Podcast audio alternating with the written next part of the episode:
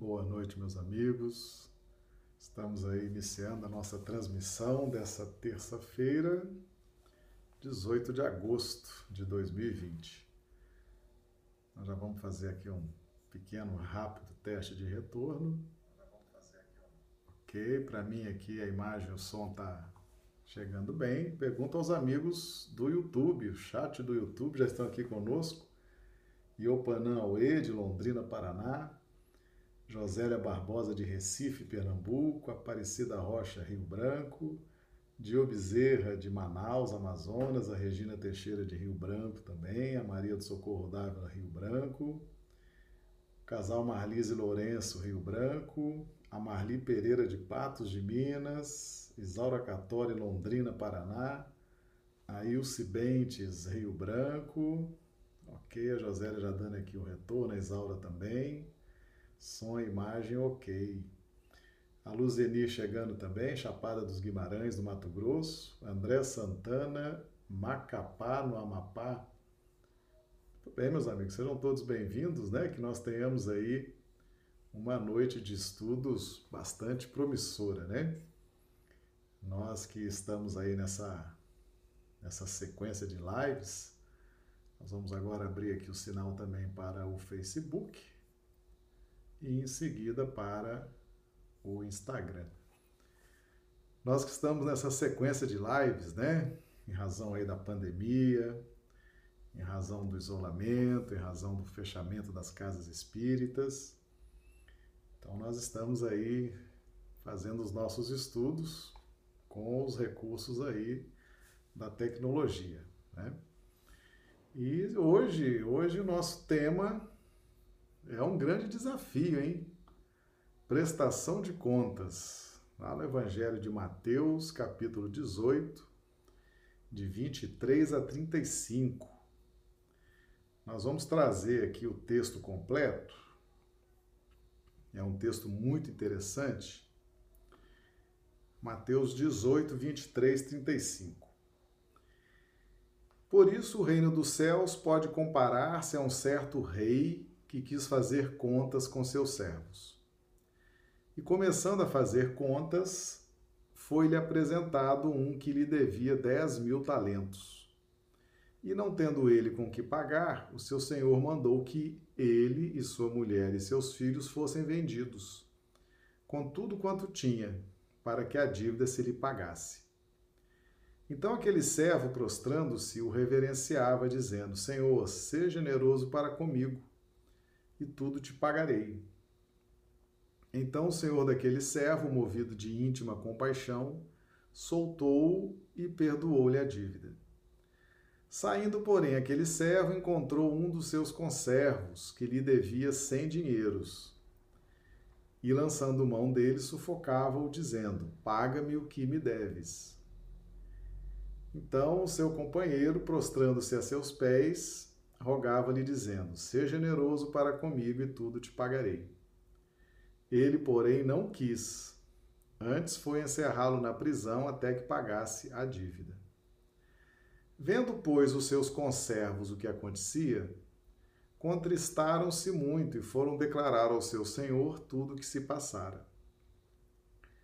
Então seu senhor, chamando a sua presença, disse-lhe: Servo malvado, Perdoei-te toda aquela dívida, por que me suplicaste? Por que me suplicaste? Não devias tu igualmente ter compaixão do teu companheiro, como eu também tive misericórdia de ti? E indignado, seu senhor o entregou aos, aos atormentadores, até que pagasse tudo o que lhe devia. Assim vos fará também meu Pai Celestial, se do coração não perdoardes cada um a seu irmão as suas ofensas. Então nós temos aí o, o texto, né? A parábola que Jesus contou. Vamos cumprimentar aqui os amigos do Instagram que estão chegando também. A Josi Matos, Cazé, o Aldo Dedemo lá da Moca, de São Paulo. Sejam todos bem-vindos. Viu? Vamos dar mais uma voltinha aqui no YouTube, ver se a turma já está aqui chegando também. É, a turma da Ilse Bentes, Rio Branco, a turma já está aqui. Todo mundo aqui posicionado para gente mandar brasa aí nos nossos estudos, né?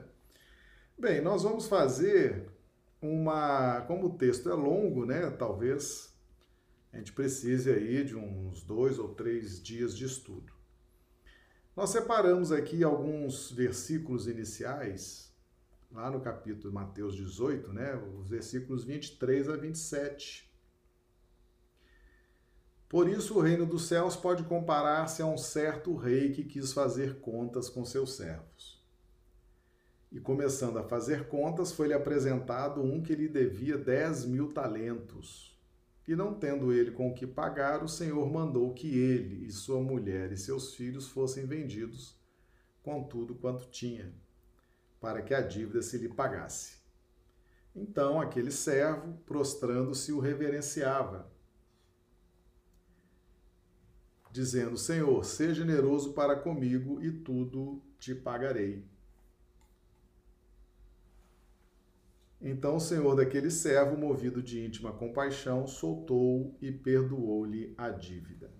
Ah, então, essa aí nós vamos tentar decifrar ah, esses versículos. Tá? Ah, a parábola é longa, né? A parábola é longa, mas nós vamos tentar aqui trabalhar esses cinco versículos hoje, ok? Então vamos lá. Então, Jesus conta essa parábola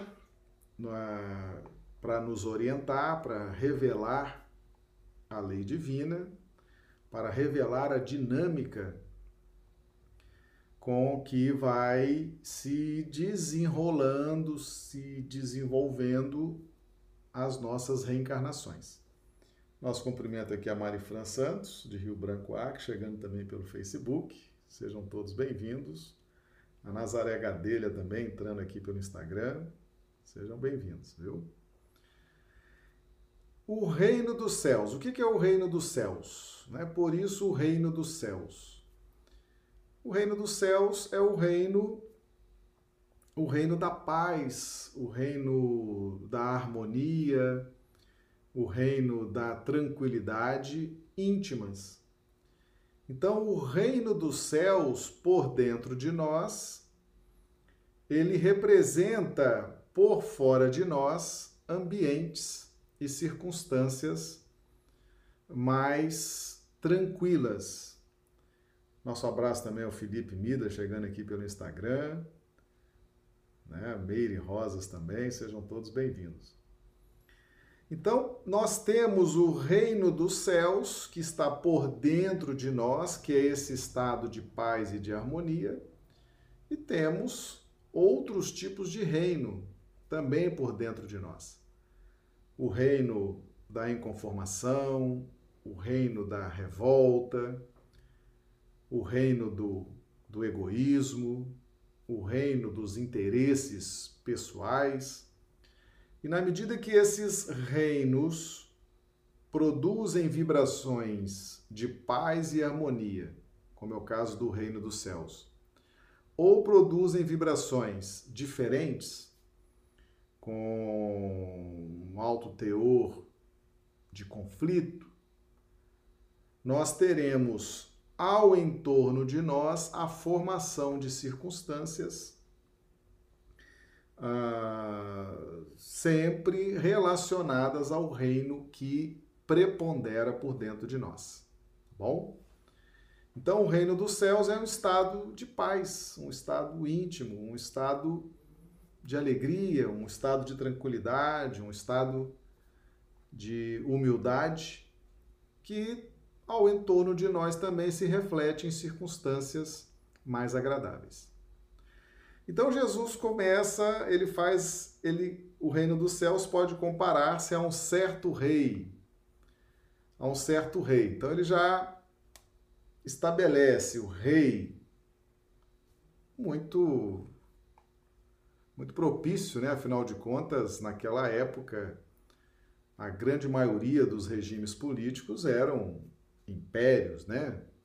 A própria Judéia era dominada por Roma, que era o império. Então a figura do rei era, era muito marcante, era uma figura de autoridade, era uma figura austera, era uma figura né, que, a que todos se submetiam. Mas aqui ele está falando de Deus. Né? Então ele fala do rei para chamar a atenção de todo mundo. E esse rei aqui é Deus, é o Pai, tá bom? Chegando também o Fernando Novelli pelo Instagram, seja bem-vindo. Então, o rei que quis fazer contas com os seus servos. Ou seja, Jesus está nos revelando o seguinte: haverá sempre uma prestação de contas. Mas o que seria essa prestação de contas ou fazer contas? Seria aquilo que o pai observa, analisa acerca dos recursos que ele disponibiliza para nós. Que recursos são esses? Os mais diversos recursos, os mais diversos talentos, as mais diversas circunstâncias. Então ele periodicamente faz sim essa prestação de contas, ou seja, como que é a prestação de contas? Essa prestação de contas, ela é um momento em que nós somos chamados à reflexão. A reflexão acerca de como estamos conduzindo os recursos recebidos, como estamos pautando o nosso livre-arbítrio e, via de regra, essa esse fazer contas manifesta-se através das circunstâncias da vida. OK? Então, na medida que as circunstâncias da vida vão se apresentando mais agradáveis ou menos agradáveis, mais favoráveis ou menos favoráveis, é exatamente esse processo de fazer contas então, nós estamos recebendo da providência divina, no campo das circunstâncias da vida, esse fazer contas. Então, na medida em que nós, e por isso Jesus inicia o reino dos céus, né? Por isso que nós devemos estar sempre prontos, uh, vigilantes e operosos no bem, para que a qualquer momento que nós devamos nos apresentar e dizer o que estamos fazendo, mostrar o que estamos sentindo, apresentar o resultado dos talentos que recebemos, que a gente tenha algo para apresentar. E de preferência algo positivo, algo engrandecedor. E esse esse fazer contas ele se dá tanto no plano individual como no plano coletivo. Então, aqui ele quis fazer contas com seus servos, plano coletivo, a coletividade dos servos. Mas aí no versículo 24, ele Jesus ensina o seguinte: "E começando a fazer contas, foi-lhe apresentado um que lhe devia 10 mil talentos. Então, Jesus, no versículo 23, fala que essa prestação de contas, essa, essas circunstâncias externas, por exemplo, essa pandemia do coronavírus, é um fazer contas de Deus para conosco. As circunstâncias externas estão nos levando a profundas reflexões do que estamos fazendo com o nosso livre-arbítrio, do que estamos fazendo com os recursos que recebemos, o que estamos fazendo com os talentos que recebemos, com a família, com o trabalho, com a saúde, com a fé, tá certo? Então, fazer conta com os servos no âmbito coletivo. Mas Jesus ele quer explicar especificamente, ele não quis entrar em detalhes acerca da prestação de contas ou das reflexões de âmbito coletivo. Não aqui nessa parábola. E no versículo 24, ele fala que foi apresentado um que ele devia 10 mil talentos. Veja bem, meus amigos, esse processo de prestar contas é um processo individual Por quê? O Espírito Emmanuel, no livro Ceifa de Luz, no capítulo 1 e no capítulo 3, ele lança a seguinte revelação: Deus não dá cópias. Ou seja, não existe ninguém, não existe ninguém igual a ninguém. Nós podemos ser muito semelhantes, mas vamos ter diferenças. Vamos ter diferenças, porque Deus não dá cópias. Então, a prestação de contas ou aquilo que nós vamos apresentar a Deus é um processo individual, a partir da essência individualizada de cada um de nós. Então foi-lhe apresentado um, ou seja, cada um de nós, cada um de nós será chamado em determinado momento, em determinado tempo, a prestar contas dos recursos que estamos recebendo. E esse lhe devia 10 mil talentos. Veja bem, meus amigos, 10 mil talentos é uma dívida uh, vamos dizer assim, impagável, tá certo?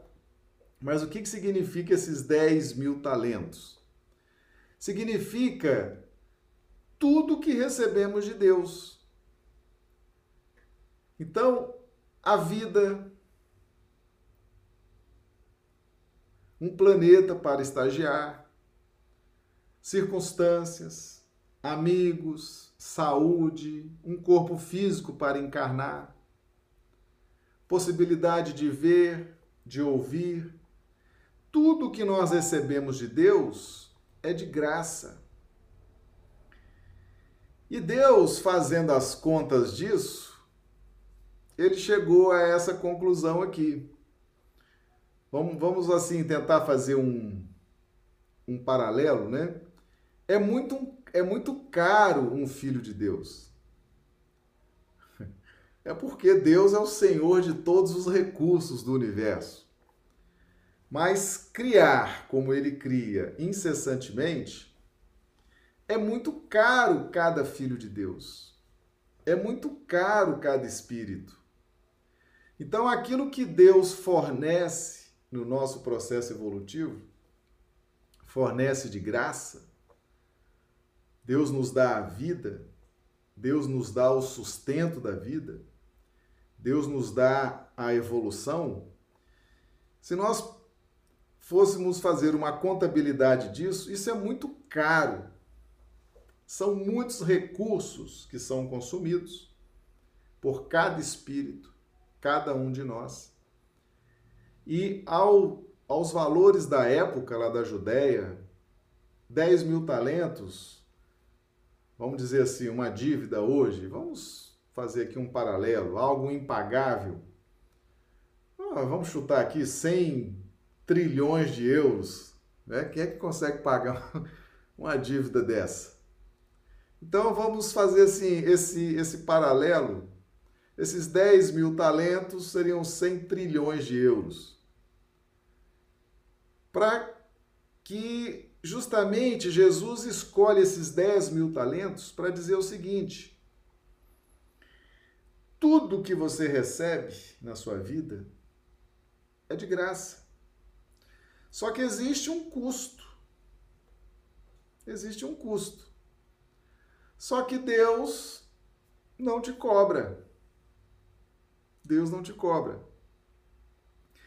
Mas nós temos aqui duas situações que nós devemos considerar no estudo dessa parábola. Primeiro, essa contabilidade divina, ela é feita na pauta da lei de justiça, da lei de causa e efeito.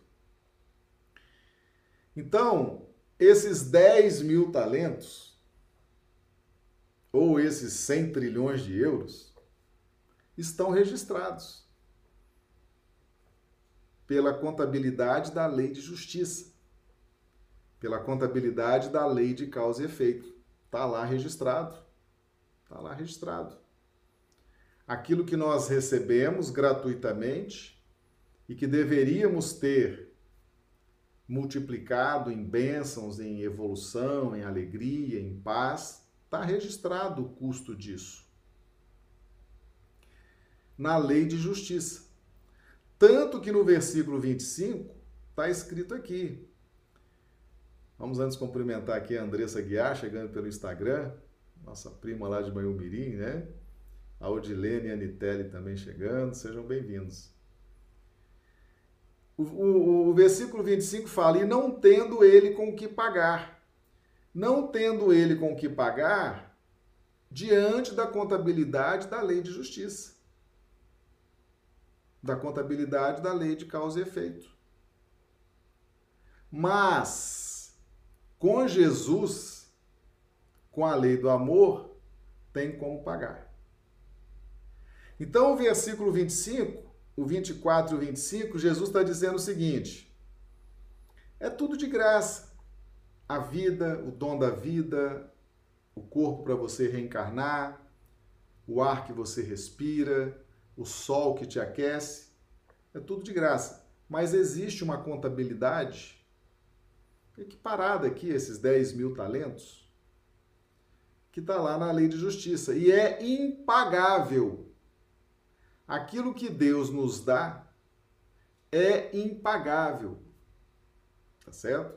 Ao longo, desde princípio inteligente até a faixa nominal em que nós nos encontramos, se nós tivéssemos que pagar a Deus tudo que ele faz por nós, não tem como pagar. É o que está no versículo 25. E não tendo ele com o que pagar, ou seja, a contabilidade está na lei de justiça. O seu senhor mandou que ele e sua mulher e seus filhos fossem vendidos, com tudo quanto tinha, para que a dívida se lhe pagasse. Jesus se vale de algumas legislações da época.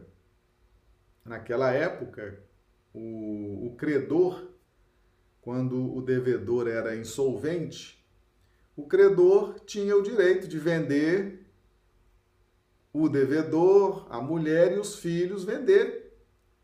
Vender como escravos, como mercadoria, para reaver o seu dinheiro. Algumas legislações daquela época permitiam isso, tá certo? E Jesus se vale desse paralelo. Tá? Jesus se vale aí dessa comparação. Tá bom? Vamos cumprimentar a turma aqui do YouTube. Pessoal que está chegando aqui também, ó.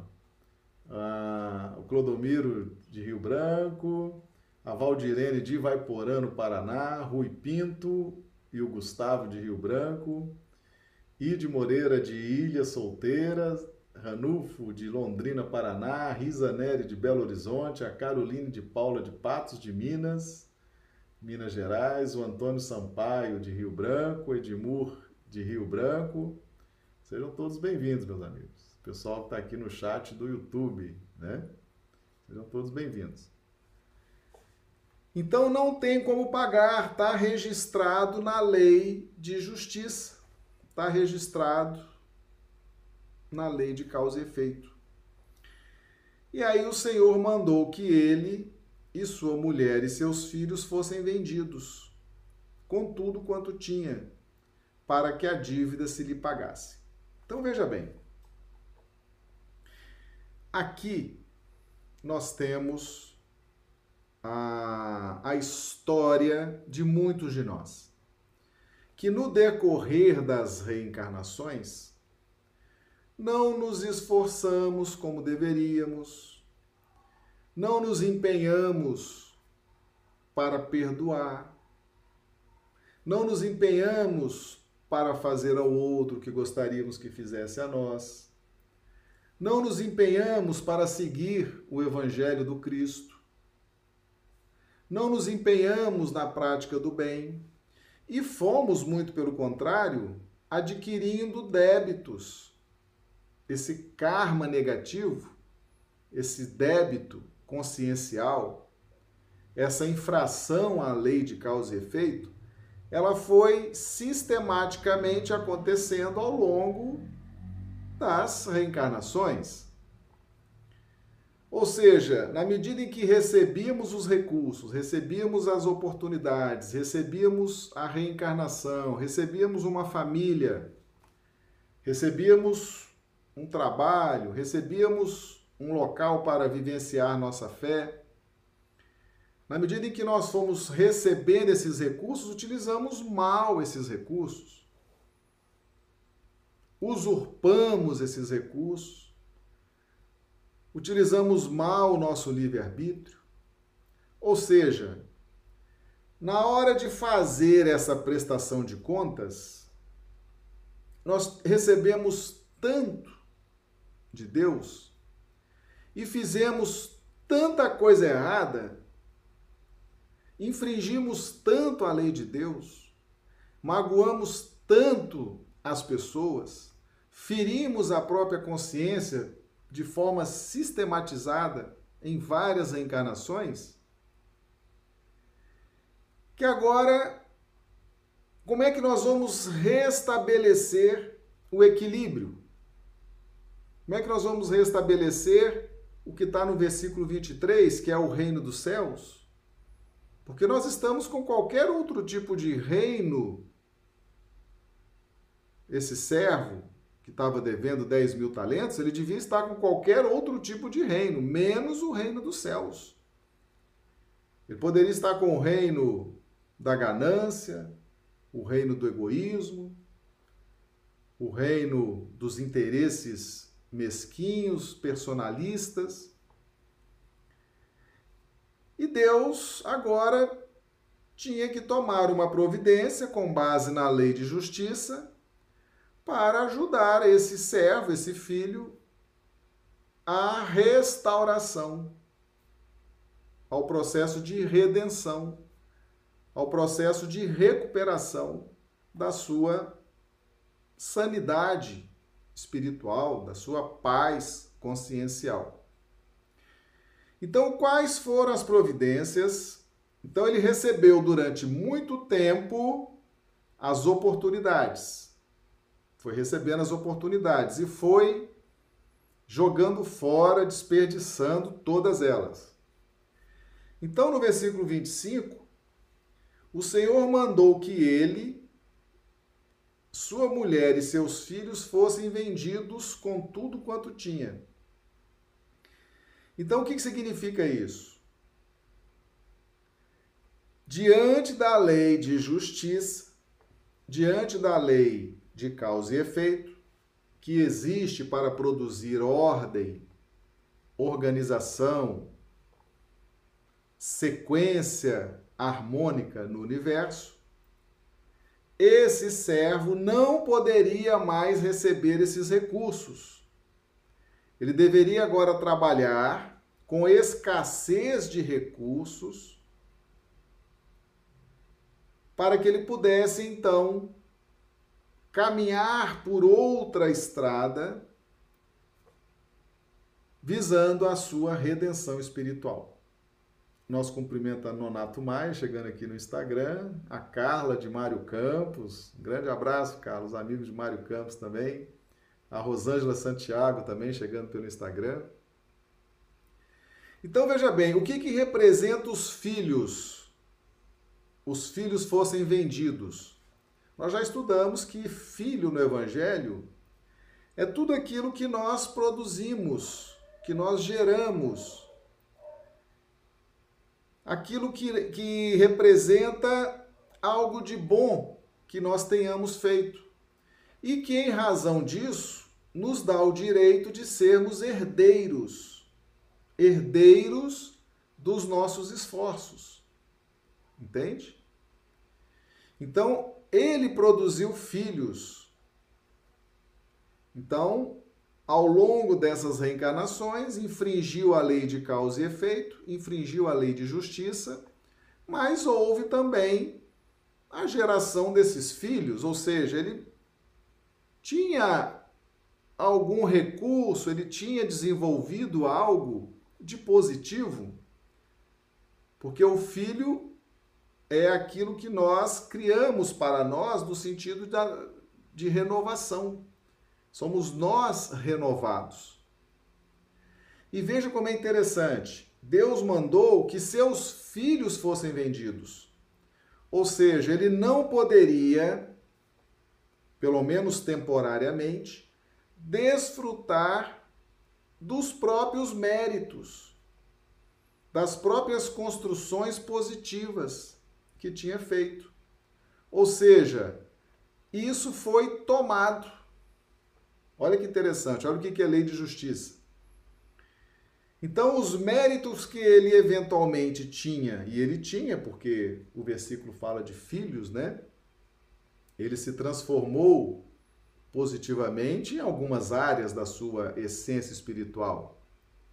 Mas ele não poderia, durante um certo tempo, enquanto a dívida não fosse paga, ele não iria desfrutar desses méritos. Foi tomado dele foi vendido. Fossem vendidos significa será tomado, será suspenso. E o que, que significa mulher? Mulher significa os instrumentos com os quais ele poderia edificar novos projetos de trabalho de iluminação. Então veja bem, mulher e filhos representa tudo aquilo de bom que ele poderia desfrutar, que ele teria o direito de ver nas circunstâncias da sua vida, tudo aquilo ficaria suspenso. Olha o que é a lei de justiça, né? Aquilo ficaria suspenso para que ele pudesse agora, diante dos recursos e das circunstâncias que seriam agora outras, ele pudesse pagar essa dívida. E o que é pagar essa dívida? Ele pudesse entrar num processo expiatório. Isso aqui está falando de processo expiatório, muitas vezes um processo expiatório fechado. Tá certo? Um processo expiatório fechado, muito fechado. O que é um processo expiatório fechado? É aquilo que os nossos mentores espirituais estão inclusive autorizados a não permitir que aconteça nas nossas vidas. Tá certo? Então, enquanto ele tivesse nesse processo expiatório, visando a própria recuperação, visando a própria o próprio ajuste às leis de Deus, até os seus méritos seriam suspensos. Até os seus méritos seriam suspensos, para que ele se dedicasse exclusivamente ao processo expiatório de recuperação. Então, tudo quanto ele tinha, então, mulher, filhos e tudo quanto ele tinha, seria agora tomado dele ficaria suspenso para que ele vivenciasse agora um processo de expiação. Porque o caso era grave. Era grave. O caso especial daquele um servo, né? Versículo 24. O caso é especial, é de um servo. A relação é individual do servo com Deus, da criatura com o Criador. Então, naquele caso especial, naquele caso especial, até o que ele havia produzido de bom e poderia desfrutar foi suspenso, foi tomado. Dada a complexidade das lesões conscienciais provocadas por ele nele próprio e efetivamente ah, em, em muitos que o o rodearam ao longo dessas encarnações. Então, meus amigos, nós estamos falando aqui de lei de justiça. A lei de justiça funciona assim. A lei de causa e efeito funciona assim. Os processos expiatórios, nós passamos um bom tempo nos ajustando. Ou seja, nós nem crescemos, nem evoluímos, porque nós precisamos nos ajustar primeiro, precisamos retomar o caminho, precisamos redimir-nos de muitos débitos conscienciais para depois retomar a marcha evolutiva. Interessante isso, né? Isso chama-se expiação.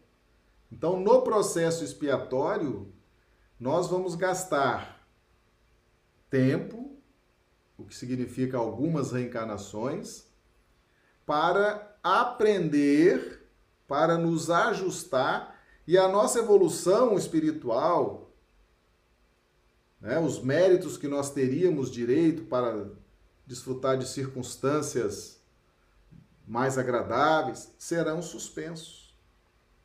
Serão suspensos.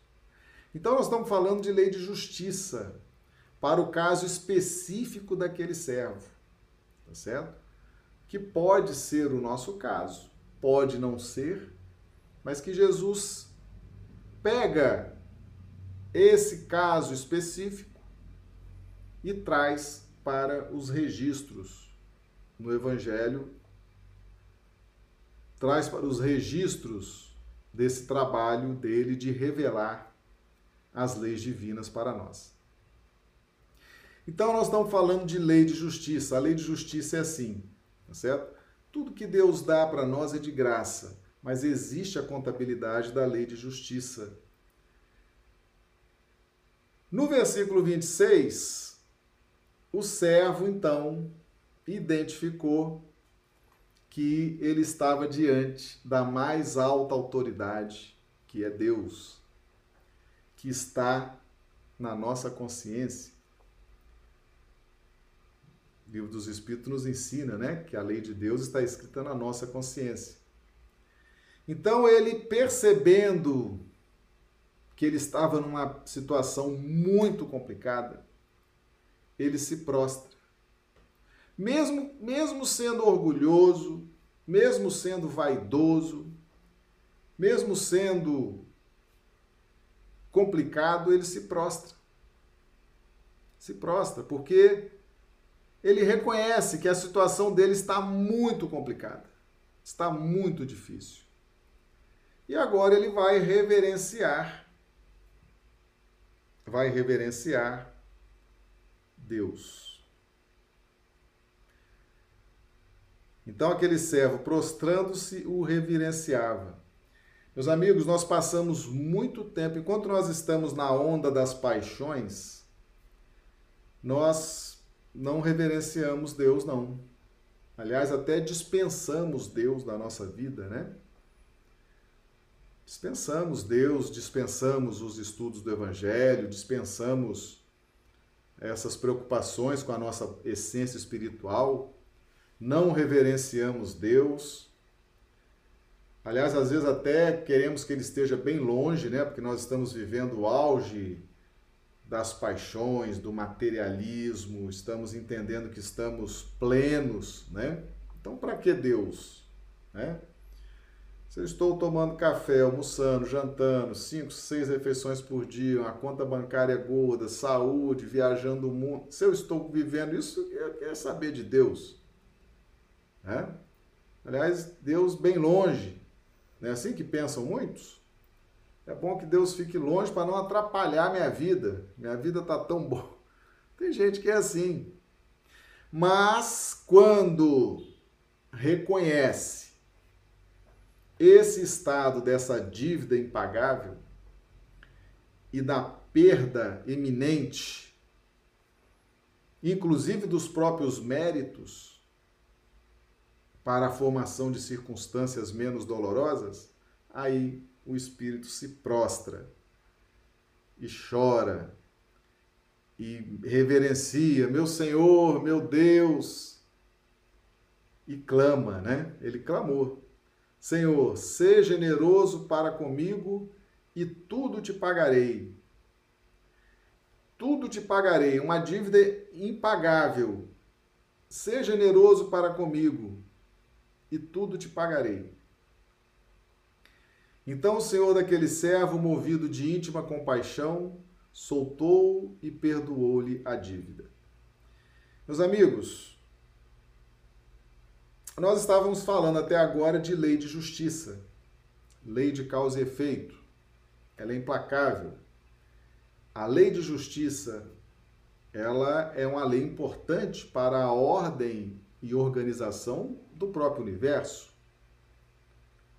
Né? E Deus se vale dela para manter a ordem e a organização, a sequência, a evolução. Deus se vale da lei de justiça. É um instrumento que ele criou e ele se vale desse instrumento. E nós falamos de lei de justiça até agora. Mas Deus também é bondade. Deus também é misericórdia. Sê generoso para comigo e tudo te pagarei.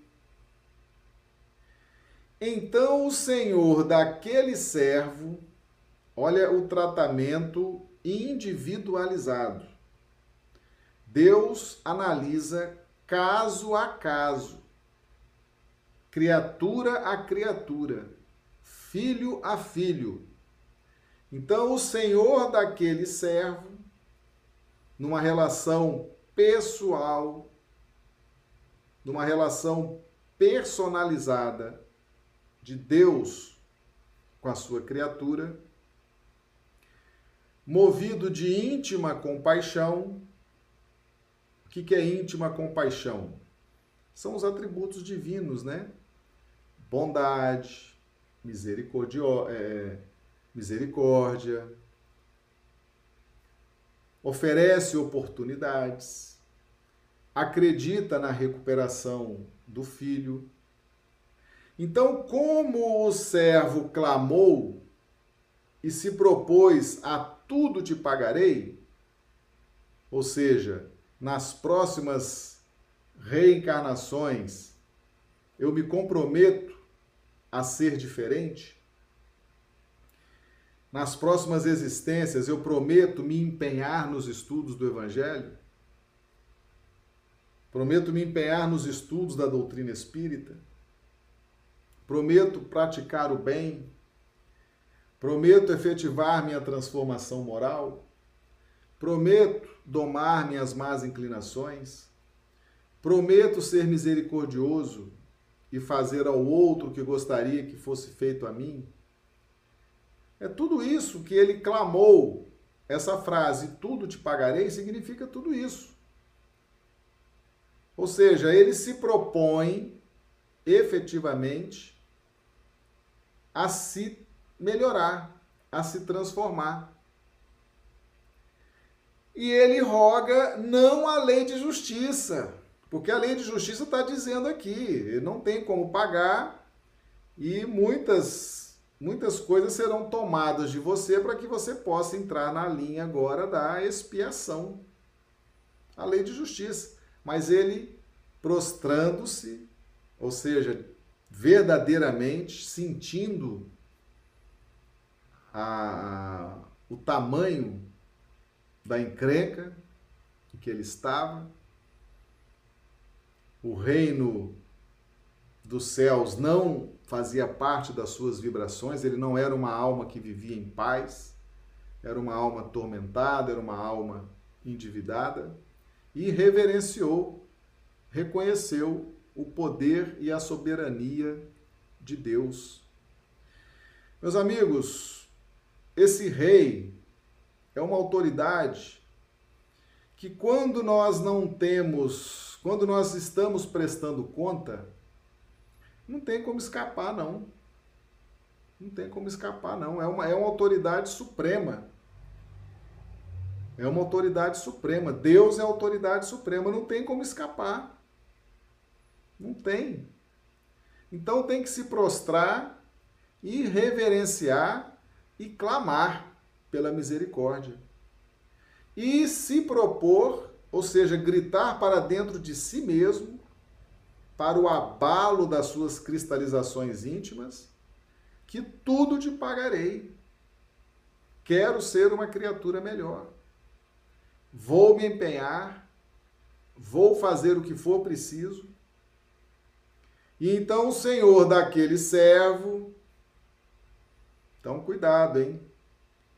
Cuidado para não querer que Deus bote todo mundo na vala comum e aplique para um o que tem que aplicar para o outro. Não funciona assim.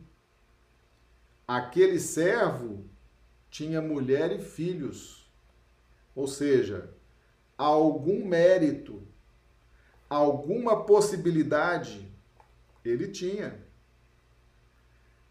Você se lembra que nós fizemos um estudo sobre a mulher que foi trazida até Jesus para que ali fosse apedrejada e morta? Eles não precisavam ter trazido aquela mulher até Jesus, porque eles já tinham a lei. Os judeus tinham a lei que dizia que a mulher pega em adultério, junto com, com o adúltero, seria apedrejado até a morte. Eles não precisavam trazer para Jesus. Mas por que que trouxeram para Jesus? por causa das circunstâncias.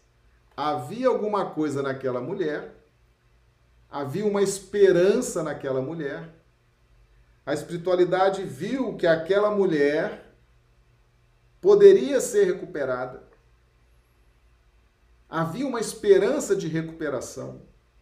Havia uma possibilidade, havia uma probabilidade de êxito num processo de recuperação. E as circunstâncias da vida trouxeram aquela mulher para Jesus.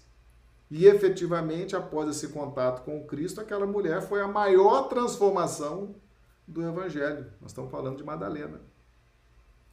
Ela se transformou tanto que foi escolhida pelo próprio Cristo para dar a maior mensagem que a humanidade já recebeu, que foi a ressurreição de Jesus. Ela que foi a portadora dessa notícia dado o seu mérito, dada a sua transformação.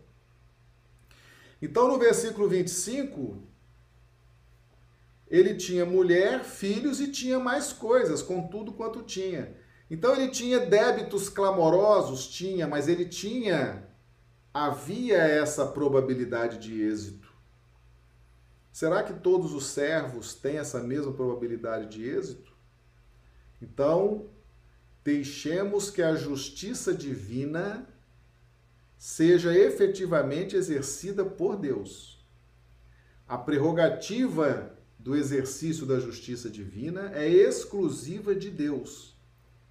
Somente Deus, somente Deus possui todas as informações, todos os indícios, todas as possibilidades estão sob o domínio de Deus, sob o conhecimento de Deus, e somente Ele pode efetivamente determinar o que fazer diante de cada filho.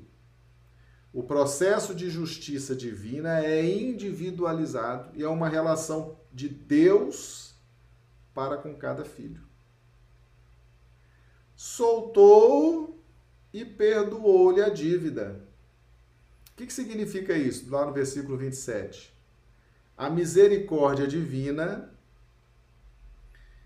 a compaixão divina, o amor divino, solta e perdoa-lhe a dívida. Agora nós precisamos entender bem o que, significa perdoar a dívida. Deus não se chateia conosco. Deus não se ofende? Deus não se magoa com o que fazemos. Quando está escrito aqui que Deus perdoa a dívida, está dizendo o seguinte: muito bem, então não vou vender nem você, nem sua mulher, nem seus filhos, nem as coisas que você tem. Aquilo que você construiu de positivo, eu vou permitir que se converta em circunstâncias para a sua vida, circunstâncias mais favoráveis. Você está clamando e dizendo que você quer melhorar. Você está prostrado e me reverenciando. Você está dando os primeiros passos no campo da humildade Você está se reconhecendo uma criatura endividada do ponto de vista consciencial. Então eu vou permitir que a partir das suas construções anteriores, algum mérito que você tem, isso possa se refletir, atenuando as suas próximas reencarnações, para que você não tenha que mergulhar agora no processo expiatório. Dado o seu clamor, dado o fato de você se prostrar e me reverenciar e clamar e se prontificar a melhorar, eu vou te dar essa chance, vou te dar a minha misericórdia. E soltou e perdoou-lhe. Perdoou-lhe significa o seguinte: vai reencarnar, vai ter a chance de efetivamente se transformar.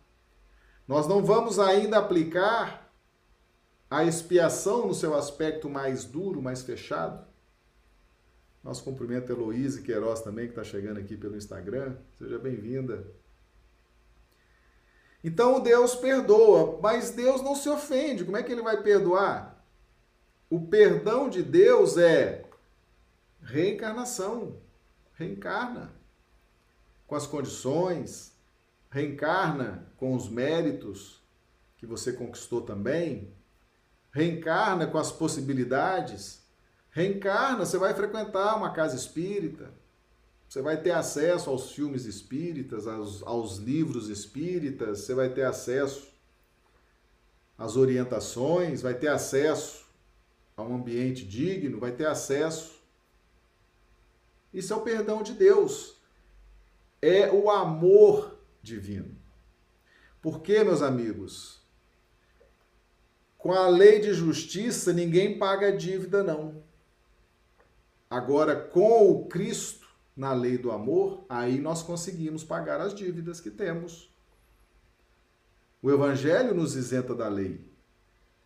O amor cobre uma multidão de pecados. Com Jesus, nós conseguimos pagar essa dívida. Com o amor que Jesus nos trouxe, com os ensinamentos, porque Jesus cumpre a lei de Moisés de uma forma diferenciada. Ele ensina como cumprir aquilo e apresenta o amor. E o amor nos isenta da lei, o evangelho nos isenta da lei. O amor o amor cobre uma multidão de pecados. Está escrito. Então, com o amor, nós podemos sim ressarcir nossos débitos, zerar nosso karma, atenuar a lei de justiça em nosso benefício. Podemos sim, com amor, com misericórdia, com perdão, com o Cristo. Então, quando o senhor daquele servo, analisando as probabilidades daquele servo, porque também não tem ninguém bobo no plano espiritual, não, viu? Os espíritos sabem quando a pessoa tem probabilidade, quando ela vai realmente lutar pela própria transformação. Eles sabem. Eles sabem. Antênio, quando orienta Alcione, no capítulo 1 do livro Renúncia, ele fala sobre Pollux que era o espírito pelo qual Alcione iria reencarnar numa renúncia por amor para ajudá-lo. Antênio fala: olha, nós sabemos que Pollux não vai alcançar ainda a meta que ele poderia alcançar. Nós sabemos disso. Né? Ou seja, quanto mais evoluído, quanto mais iluminado, o ser tem essa capacidade, tem essa presciência.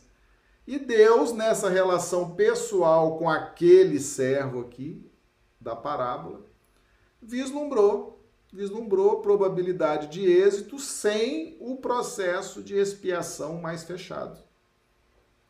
Então isso é o perdão de Deus, porque Deus não se ofende, Deus não tem que perdoar ninguém porque ele não se ofende, ele não se magoa. O perdão de Deus é oportunidade de reencarnar e vai reencarnando, vai reencarnando. Os recursos eu te dou de graça, o corpo é de graça, o ar que você respira é de graça, a água que você bebe é de graça, o sol é de graça. Tudo de graça. Ah, vai ter um pai, uma mãe que vão te amar, vai ter família, vai ter. De graça. Recursos divinos. Isso é o perdão de Deus.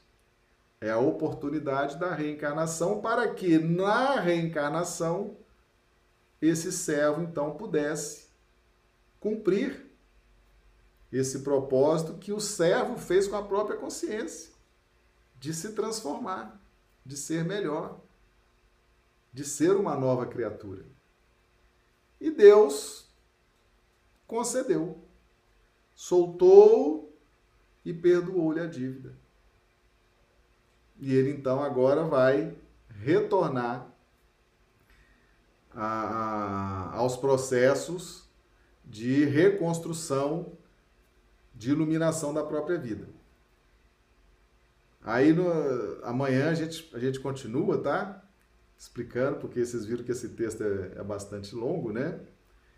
Mas nessa parte inicial, até o versículo 25, nós temos o que é lei de justiça, lei de causa e efeito. Com lei de justiça, ninguém quita os débitos conscienciais. Atenção para isso. Atenção para isso, meus amigos. É somente a partir do Cristo e da lei do amor. O amor cobre uma multidão de pecados. A lei de justiça é olho por olho, dente por dente. Não tem como ressarcir débitos kármicos com lei de justiça, exclusivamente. Nós precisamos entrar no clima da lei de amor, tá bom? E aqui o Deus então perdoa, dá a chance desse espírito mostrar a que veio, né? Cumprir a promessa que fez a si próprio nosso cumprimento aqui a Adelque Rodrigues chegando também. Um grande abraço, Adelque, pelo Instagram. Então, essa é a primeira parte dos nossos estudos. Acredito que a live de amanhã, se não der, mas a gente usa a live de amanhã e de depois para concluir. Essa, essa passagem é extremamente interessante, é um estudo muito interessante, tá certo? Mas é importante que vocês fiquem com isso hoje, refletindo sobre isso. Lei de justiça exclusivamente, ninguém, ninguém cobre a multidão de pecados com lei de justiça. Só com o amor. Só com a misericórdia. Só com o perdão. Só com o fazer ao outro o que gostaria que fosse feito a você. Tá certo? Tá claro, pessoal? Muito bem, então nós vamos continuar amanhã com, essa, com esse estudo, tá bom? Bem, então nós vamos encerrando, vamos nos despedindo, lembrando que nossas lives acontecem de segunda a sábado, às 20 horas horário de Brasília, 18 horas horário do Acre, tá bom? Domingo nós não temos a live e ela é transmitida diariamente, simultaneamente para YouTube, Facebook e Instagram, tá? Então, qualquer desses três, dessas três é, canais, desse, dessas três plataformas, lembrando que para YouTube e Facebook nós projetamos os textos também. Tá? O Instagram o pessoal só vê a nossa imagem. Tá? Então, um grande abraço a todos e que Jesus nos dê aí uma noite de sono reparador das nossas energias. E amanhã voltaremos para dar continuidade a esses estudos. Realmente é uma, é uma parábola fascinante, extraordinário. Tá bom? Um grande abraço a todos, que Jesus nos abençoe e amanhã nos vemos novamente. Muito obrigado.